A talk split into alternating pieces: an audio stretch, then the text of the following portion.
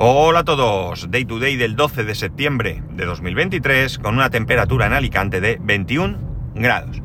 Bueno, es probable que el título del capítulo de hoy no sea lo más acertado, pero ya sabéis y lo sabéis bien que soy bastante, bastante malo buscando títulos adecuados para, los capítulos del podcast. No, no, no consigo encontrar realmente títulos que, me convenzan 100%, pero eh, soy así, no, no, no hay otra, ¿no? Entonces eh, se me ha ocurrido poner este título porque, porque bueno, pues no sé, no indica eh, por el título de qué voy a hablar, pero las notas del programa, mm, sinceramente dudo mucho que las leáis muchos, pero bueno, ahí están. Y ahora pues me escucháis y a ver qué os parece. Creo que, que muchos de nosotros nos hemos encontrado en ocasiones que algún dispositivo que, teníamos, de cualquier tipo, me da igual, un móvil, un ordenador, una televisión, un sistema operativo, eh, de repente, en alguna actualización, pues alguna, alguna función que, que tenía y que usábamos, pues ha desaparecido. O que compramos un dispositivo y una función que es básica, que cualquier mm, dispositivo del mismo estilo la tiene y es común y nadie se plantea que no esté, pues en ese que hemos comprado, pues no está. Y no tenemos ni idea de cuál es la razón de que esto pase. Cuando un dispositivo sale sin una funcionalidad, insisto, hablamos de cosas básicas, ¿eh? No estoy hablando de algo eh, nuevo o algo eh, especial. No entendemos por qué no tiene eso. Y cuando tenemos un dispositivo que tiene una determinada función, que funciona bien, que no has oído en ningún sitio ni leído que, dé problemas, que, que, insisto, que es básico, de repente en una actualización desaparece, pues sin una explicación, pues también nos quedamos creo que un poco con cara de tonto, ¿no? Y, bueno, pues a mí estas cosas me molestan, me molestan porque, porque generalmente si es algo que noto que ha desaparecido es porque es algo que generalmente utilizo y que de repente pues me deja un poco huérfano. Eh, voy a poneros algún ejemplo, y son ejemplos que yo ya aquí he contado en alguna ocasión a lo largo de estos años, alguno más reciente, otro mucho más antiguo, eh, pero que ilustran un poquito lo que, lo que digo. Un ejemplo de funcionalidad o de función eh, útil, necesaria, es el copiar y pegar que el iPhone 3G que yo tuve en un primer momento no tenía. El caso eh, era sangrante porque yo venía de un Nokia N81 que eh, ya tenía copiar y pegar. Que era incómodo porque era con tecla, lo que queráis, pero tú podías copiar y pegar y de repente en un dispositivo que se suponía que era la revolución mundial en el mundo de la telefonía móvil eh, o de los dispositivos de telefonía móvil con pantalla grande, táctil, sin teclado, bueno, un montón de cosas, pues de repente resulta que pues que no, que no, que no, que aquello no no existía. Eh, imaginar la situación, ¿no? O sea, a ti te mandaban un mensaje de texto, un SMS entonces, eh, texto plano, y con un número de teléfono. Oye, que voy a llamar a fulanito, pásame su número. Aquí lo tienes. Vale, ahí está. Y cuando veías el mensaje, pues ese teléfono tú no podías copiar el teléfono para pegarlo en la aplicación de llamada y simplemente llamar. Ya no hablo de que ese teléfono se comportase como un enlace directamente y tú nada más tocarlo te abriese la aplicación de llamada con el número y... No, no, ya no hablo de esto. Que eso mucho mejor, sino simplemente de copiar y pegar. Con lo que te encontrabas con que o tenías muy buena memoria, o, eh, o simplemente memoria, ¿de acuerdo? O te tocaba apuntar ese número en un papelito para poder marcarlo después en, la aplicación correspondiente. Para mí aquello fue, eh, o sea, no, entendía nada, no entendía nada, de verdad. Yo creo que es, aquello me indignó mucho, es que, fijaos que si han pasado años, yo mi, iPhone 3G lo tuve en la Navidad del 2008 y a día de hoy todavía recuerdo, todavía recuerdo eh, eh, lo enfadado que estaba con aquel tema, ¿no? Y me duró mucho, me duró hasta que en alguna actualización apareció copiar y pegar. ¿Por qué no estaba esa función ahí? ¿Por qué? Cualquier móvil de, de, de, de toda la vida lo tenía. ¿Por qué no estaba? ¿Qué pasó? No tengo ni idea. Quizás algún momento se ha publicado el motivo de aquello. Eh, de la misma manera que eh, pues eh, el teléfono primero de iPhone salió con Edge porque aquello de 2G, 3G, bueno, 3G no sé si había, lo que fuera, pues creo que 3G sí. Pues Steve Jobs pensó que eso no era necesario. ¿Para qué lo quieren estos? Bueno, pues luego se demostró que sí, ¿no? Pero, ¿qué pasó? ¿Por qué? ¿Qué fue aquello? ¿Alguien tomó la decisión de que aquello era una función innecesaria? ¿Os imagináis diciendo, venga, va, vamos a pensar, ¿qué hay que hacer? Pues hay que poner esto, es lo otro, copiar y pegar, no, copiar y pegar, eso no, no, no perdáis tiempo con eso que no lo usa nadie. ¿Os lo imagináis? O lo que es peor, ¿os imagináis que se olvidó? Que alguien de repente, eh, ya con su flamante iPhone 3, iPhone 3G, voy a decir, porque el anterior no lo tuve y desconozco, pero imagináis que alguien con ese teléfono llegó allí y tal, no sé, me imagino Steve Jobs, que le mandaron un mensaje y voy a copiar el número, voy a... ¿Y esto?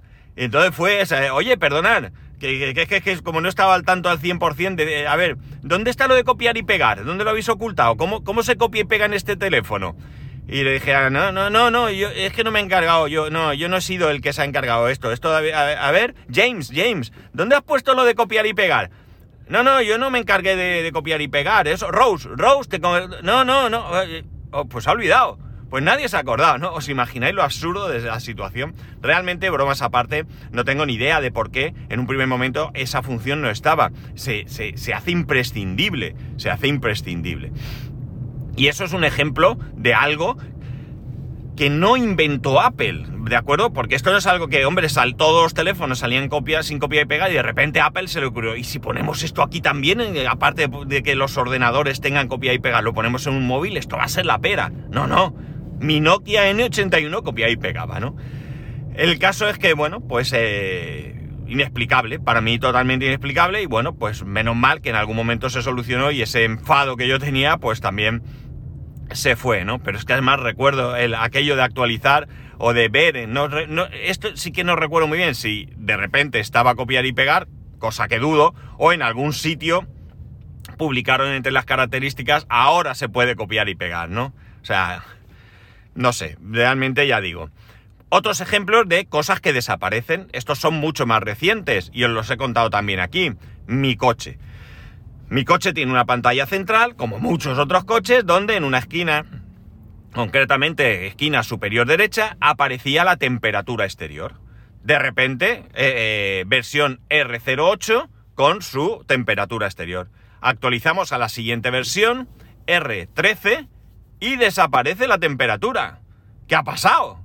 ¿A alguien se lo ha olvidado poner ahí? ¿Alguien ha puesto delante ahí, lo ha comentado para ver algo y se le ha olvidado descomentarlo? Eh, ¿Qué ha pasado? ¿Por qué de repente no está ahí la temperatura? Actualizamos a la R16 y sigue sin estar la temperatura. ¿Qué ha pasado? ¿De verdad? ¿En serio? O sea, ¿nadie se ha dado cuenta que no sale la temperatura? ¿O hay un motivo real de que no salga la temperatura, pero nadie lo sabe? No tiene ningún sentido, no va mal.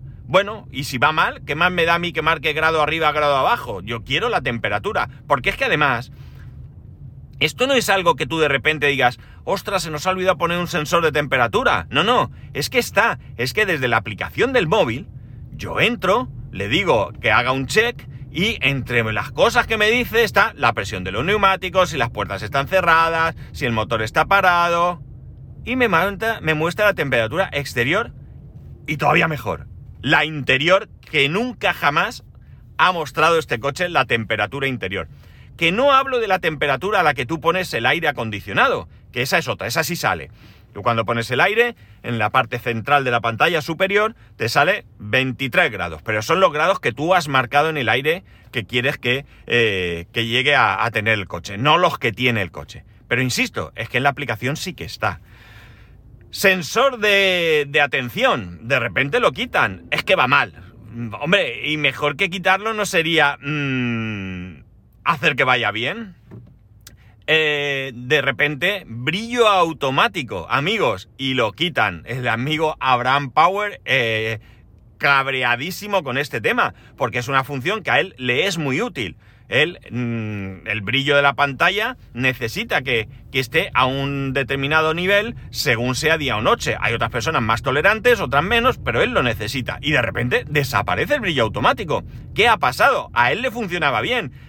En ningún momento de sus quejas ha dicho, no iba del todo bien, pero me era útil. No, no, me era útil y me lo han quitado. ¿Qué ha pasado aquí? ¿No?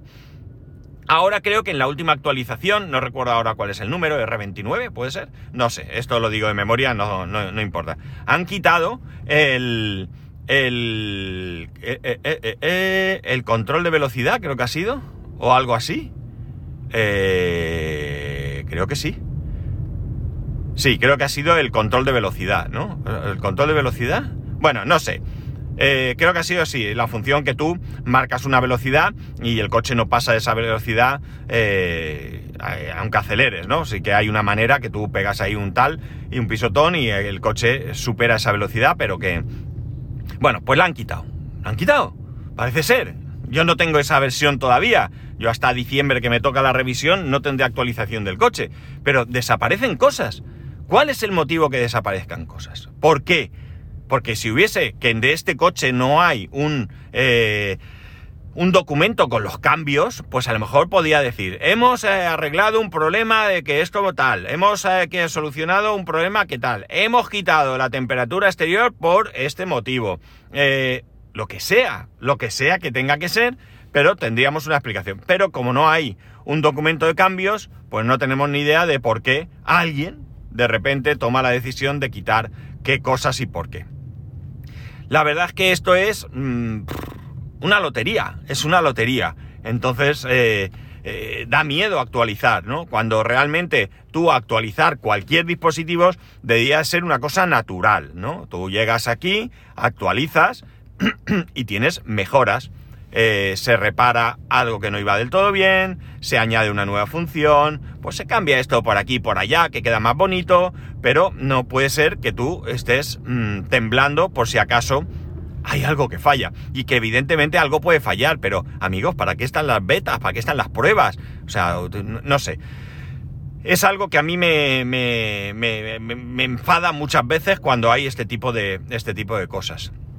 Y luego fijaos una cosa, eh, ya creo que no sé si aquí comentar, pues que gracias a diferentes eh, personas yo tengo integrado el coche en Home Assistant, ¿no? Esta otra, otra historia.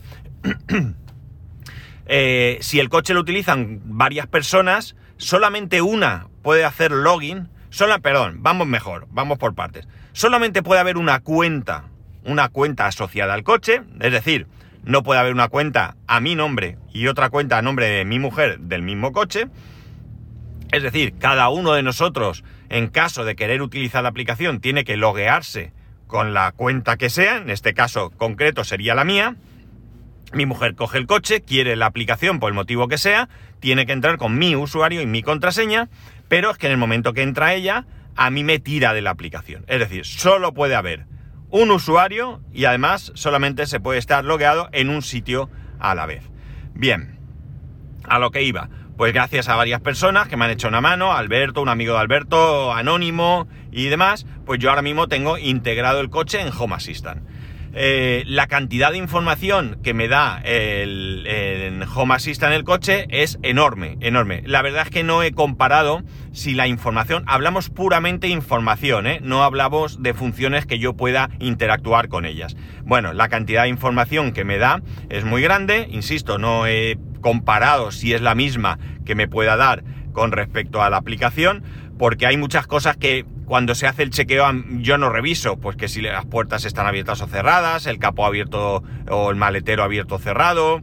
Eh, bueno, pues hay una serie de cosas que honestamente me dan un poco igual que estén en la aplicación o que estén en Home Assistant o que estén donde estén, ¿no? No es algo que a mí me, me preocupe, aunque realmente una vez que las tengo en Home Assistant podría de alguna manera eh, realizar algún tipo de, por ejemplo, me he dejado el coche abierto, pues si a los cinco minutos no lo cierro, pues me manda un mensaje a Telegram diciéndome, oye chaval, que te has dejado el coche abierto, ¿estás por ahí o es que se te ha olvidado? ¿No? Pues esto lo podría hacer, ¿no? Pero bueno, estos ya son eh, añadidos que yo no voy a exigir eh, realmente que las tenga ni la aplicación ni nada, que no estaría de más, pero bueno, no voy a ir por ahí, ¿no?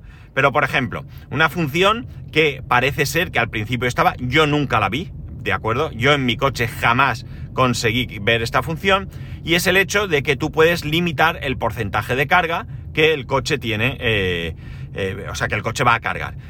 Eh, ya sabéis que se recomiendan que las baterías pues se carguen entre un porcentaje menos, o sea, mínimo y uno máximo de manera habitual y bueno, pues que cuando tú necesites cargar al 100%, pues que cargues sin ningún problema y si estás de, de viaje y bajas por al 10, pues que no pasa nada, que para eso están, para usarlas, pero que en el día a día, pues si no te hace falta, pues no, oye, no cargues más allá del 80% y eso pues contribuye a la salud de, la batería. La cuestión es que eh, en, esos, son, eh, esos son los consejos generales eh, que, que yo creo que se deben aplicar a todas las baterías, ¿de acuerdo? A todas las baterías. ¿Qué ocurre? Pues que hay una batería que es la que lleva este coche y algunos otros. Tesla también lleva este tipo de baterías en, al menos en algunos submodelos, no sé si en todos, que son las litio ferrofosfato.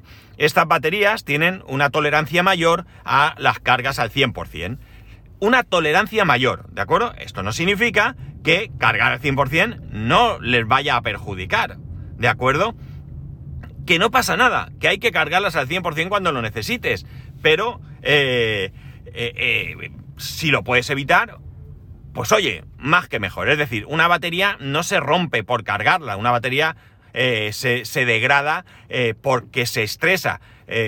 Cargas muy rápidas, temperatura alta, bueno, pues todo esto hace que la batería pues vaya sufriendo una pequeña degradación. O grande degradación, no importa.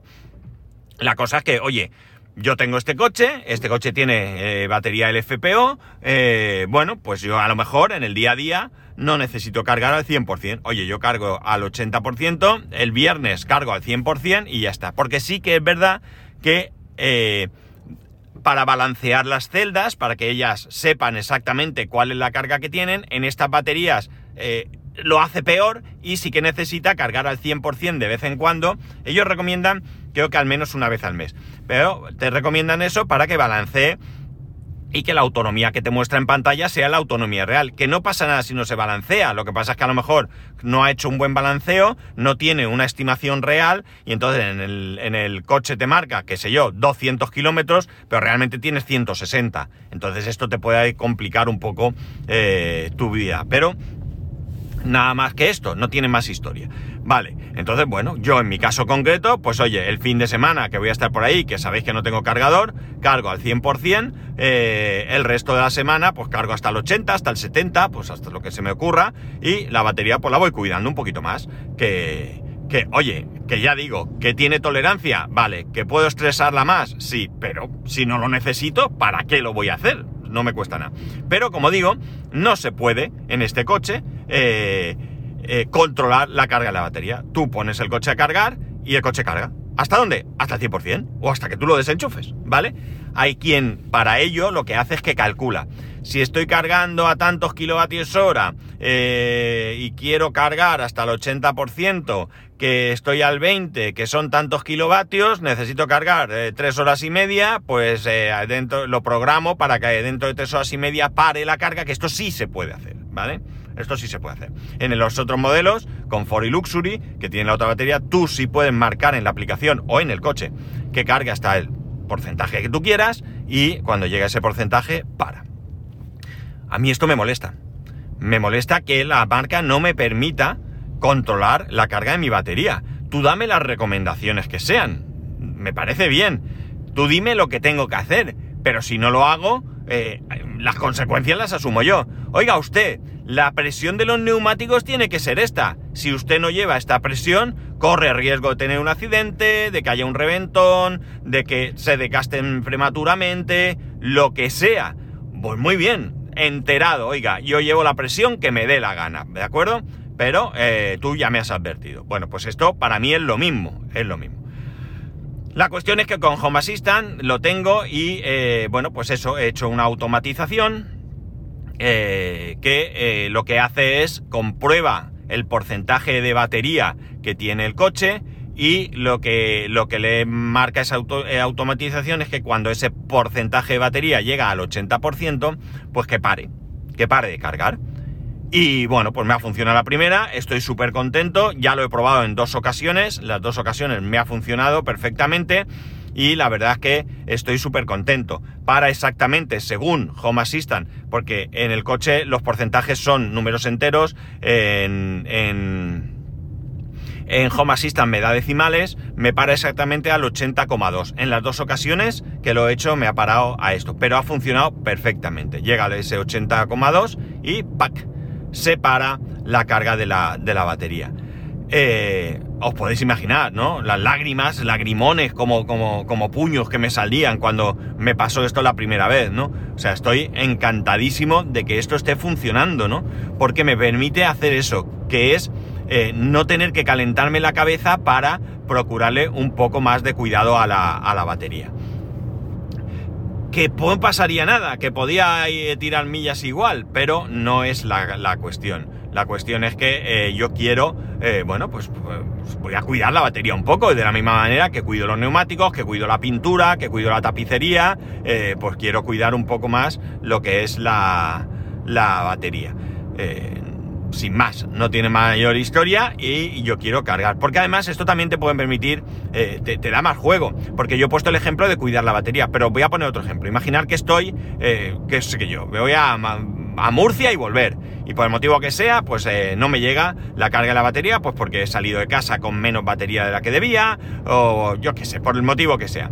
Y resulta que a la vuelta, pues quiero cargar lo suficiente para llegar a casa. Eh, no es el caso, pero yo tengo cargador en casa, cargo mucho más barato que en un cargador público, y por tanto, pues yo lo que quiero es eh, cargarlo justo para poder llegar a casa, ¿no? Pues yo llego a un centro comercial, por el camino, me paro y le digo, oye, mira, a ver, ¿qué tengo de batería? Pues tengo un 10%. ¿Qué necesito para llegar a casa? Necesito un 30% adicional.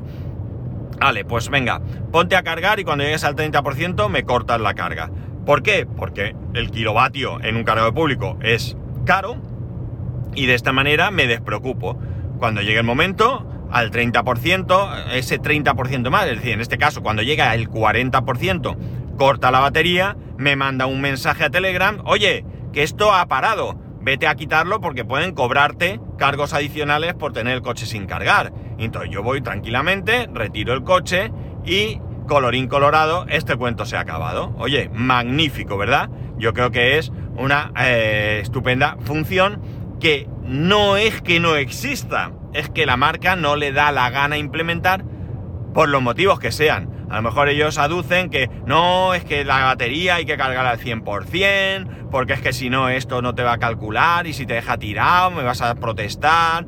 No sé, pueden decir millones de cosas. No es un problema de garantía, eh, la batería no se va a romper por cargarla al 80%, ¿de acuerdo? Y bueno, pues la garantía, en mi caso la, batería tiene 7 años de garantía. Eh, por tanto, yo no me voy a preocupar de que, eh, de que, de que la batería vaya mejor o peor. Yo no quiero que me cambien la batería, evidentemente. Yo no quiero que me cambien la batería. Yo tampoco quiero que el día que llegue a cambiar de coche la batería esté degradada y el coche tenga menos valor. Por tanto, quiero cuidarla, pero dentro de un orden. A mí la batería tampoco me va a suponer una amargura que no me deje, no me deje vivir. Entonces, bueno, pues no entiendo por qué no existe esta funcionalidad, como no entiendo por qué, sobre todo, insisto, cuando está ahí la posibilidad, porque yo lo he hecho, ¿vale? Cuando el comfort y el luxury lo hacen, y por tanto no es una cuestión de, de, que por algún motivo es una batería diferente, pues la tecnología no permite hacer esto, ni de casualidad, es una cuestión simple y llana de software, no tiene más historia. Tampoco entiendo lo de la temperatura, tampoco entiendo pues otras cosas que suceden y que en otros dispositivos pues también nos pasa a veces, ¿no? Eh, da miedo y cuál es la conclusión a lo que yo llegaría ahí. ¿Hay que actualizar eh, nuestros dispositivos, nuestros sistemas operativos? Sí, claro que hay que actualizar. ¿Cuándo hay que actualizar? Cuando tengáis la certeza de que no va a perjudicar. Cuidado con esto, ¿no? No solamente pueden desaparecer diferentes funciones que, utilicéis, también puede ser que alguna aplicación que uséis deje de funcionar. Lo puede hacer de manera definitiva, lo puede hacer cuando eh, esa, ese software eh, sea actualizado, ¿no? Esto a mí me ha pasado tienes una aplicación en el móvil, actualizas a iOS y resulta que esa aplicación con ese iOS algo ha cambiado que le afecta y no va. Eh, la gente de esa aplicación se pone las pilas, actualiza, pero te han pasado ahí un mes o lo que sea. Y eh, durante ese mes no has podido utilizar esa aplicación que, te funciona. Esto es lo que me pasa a mí con el teléfono y, la aplicación que utilizo para grabar. Eh, utilizo betas. Eh, siempre digo que no, que no, pero al final no me puedo aguantar. De hecho, yo ya, yo ya llevo mucho tiempo con la beta de iOS 17. Eso sí, la beta pública, no la de desarrollador. Eh, pero siempre voy con... Hice mi copia de seguridad. Bueno, aunque el iPhone hace copia de seguridad todos los días de manera automática en iCloud, pero aún así verifiqué que la copia estaba para que en caso de que de que, pues que esta aplicación con la que yo grabo el podcast no funcionase por el motivo que sea, yo pudiese volver atrás y, pudiese seguir grabando el podcast de la manera que habitualmente lo hago. Entonces, eso, ¿hay que actualizar? Sí. No hace mucho, eh, el amigo Raúl Rapejín me dio un, un, tip, vamos a decir, porque más que un consejo, yo creo que fue un, tip de cómo hace él cuando actualiza Home Assistant. Entonces, cuando sale eh, una versión nueva, ¿de acuerdo? Dependiendo de, qué tipo sea, por ejemplo, si sale la... Eh, tú tienes la... me invento, ¿eh? La 1.0, sale la 1.1, sale la 1.2, pues bueno, pues eh, ahora eh, con la 1.3 actualizo a, a, la siguiente, ¿no? O sea, o mejor dicho, lo he dicho mal. Tú tienes la 1.4 y sale la 2.1, pues te esperas. 2.1, 2.2, 2.3, venga, ahora es el momento de actualizar cuando veo que la gente que utiliza lo mismo que yo, pues ha actualizado y le funciona. Está bien. Y salvo que haya un error garrafal, una cuestión de seguridad, eh, o algo que realmente la actualización a ti te solucione un problema, pues podemos ser un poco pacientes. Y habla el del dedo rápido. A mí me encanta estar en la última versión de lo que sea. Eh, pero yo no soy capaz de, con según qué cosas, eh, jugármela, ¿no? Eh, puedo hacer a veces un salto, pero con paracaídas, no sin paracaídas. Entonces, bueno, pues esa es la recomendación que yo haría. Actualizar siempre, pero siempre que estéis seguros que esa actualización nos va a perjudicar por otro lado. En fin, eh, es que el tema este, el otro día alguien en el grupo, en uno de los grupos de MG, dijo, dijo, ya eres tú capaz de hacer algo que la marca no hace, ¿no? No es exactamente así. La marca no hace, no, no, es que no, no, lo hace porque no quiere, ¿no? O sea, no es que no pueda, sino que no lo hace porque no quiere. Y tampoco lo hago yo porque eh, lo que yo he hecho, eh, el mérito es de otras personas, de aquellas personas que han sacado esta integración, que se lo han currado, y luego hacer una automatización eh, no tiene más. pero bueno, que, que la cuestión es que es que gracias a que hay mucha gente trabajando eh, en el mundo y que la comunicación, Telegram, grupos, eh, foros, páginas web, etcétera, pues es tan grande, eh, podemos hacer estas cosas. Pero que, ya digo, realmente a mí me, me tiene un poco de, de mucho, desde hace muchos años un poco quemado el tema de que, de que, bueno, pues eso, que de repente alguien tome una decisión. Eh, escucha, y que os lo digo muy sinceramente, si alguien me explica que el motivo por el que la temperatura exterior no sale en la pantalla de mi coche es tal, tal, tal, tal, pues que a lo mejor hasta tiene razón, ¿sabéis? Que es que a lo mejor resulta que, perjudica no sé qué. Y entonces me tengo que, quitar el sombrero y decir, enhorabuena, oye, lo habéis hecho bien, habéis quitado una cosa que perjudicaba. Pero claro, como no sabemos, pues eh, nos quedamos con que nos quitan cosas, ¿no? En fin, no sigo más. Que seguro, seguro, seguro que habéis vivido situaciones como esta en varias ocasiones. y que supongo que os molestarán tanto como me molestan a mí. Así que nada, creo que tiene difícil solución y solo nos queda lo que yo hago aquí, el derecho al pataleo. Así que nada, ya sabéis que podéis escribirme arroba spascual, spascual el resto de métodos de contacto en spascual.es barra contacto. Un saludo y nos escuchamos mañana.